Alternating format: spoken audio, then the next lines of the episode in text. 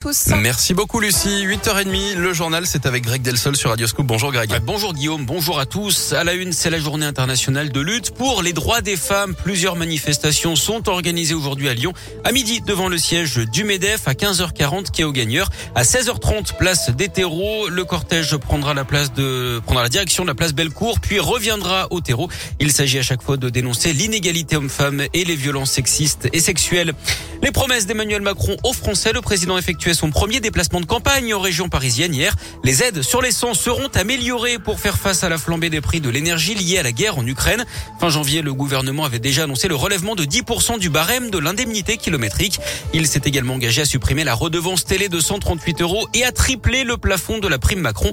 Elle permet aux entreprises de verser jusqu'à 1000 euros aux salariés sans charge ni impôt.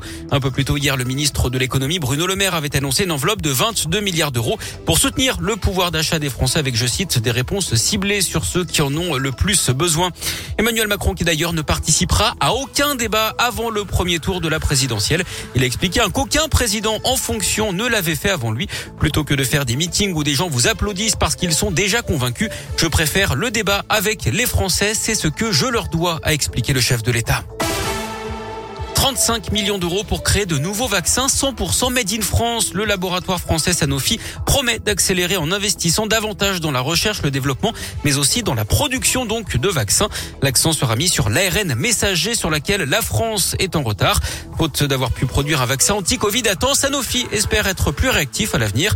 Une nouvelle usine ultra moderne sera d'ailleurs opérationnelle en 2025 près de Lyon à Neuville-sur-Saône. Car au-delà du Covid, ce sont d'autres maladies qui pourraient être traitées à l'avenir. C'est ce que nous explique Olivier Boguillot, le président de Sanofi France. Il y a vraisemblablement beaucoup d'autres pathologies infectieuses qui peuvent être traitées par ARN messager, euh, la grippe par exemple, mais euh, il y a d'autres indications sur lesquelles on, espère travailler euh, rapidement. Il y a le cancer, c'est là où il y a beaucoup de recherches à faire parce qu'il faut que guider votre ARN messager vers la tumeur. Et puis il y a les maladies rares. En fait, l'ARN messager, c'est au fond une production de protéines. Et toutes les maladies où vous avez un déficit sur une protéine, l'ARN messager peut être une réponse. 300 postes hein, seront créés au total dont une grande partie sur le site de Neuville-sur-Saône où le Premier ministre Jean Castex s'est d'ailleurs rendu hier après-midi. Un drame en Auvergne, un enfant de 3 ans a perdu la vie dimanche dans le Cantal. Il était avec son père et escaladait une barrière qui est tombée dans un enclos à bétail. Les secours n'ont pas pu le ranimer. Une enquête est ouverte d'après la montagne. Une autopsie a également été ordonnée.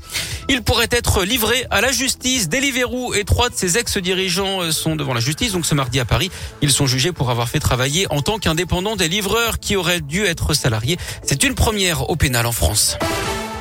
Du sport et du tennis avec la lyonnaise Caroline Garcia qui affrontera l'ukrainienne Diana Yastremska, finaliste de l'Open 6 sens dimanche au premier tour à Indian Wells aux États-Unis la semaine prochaine.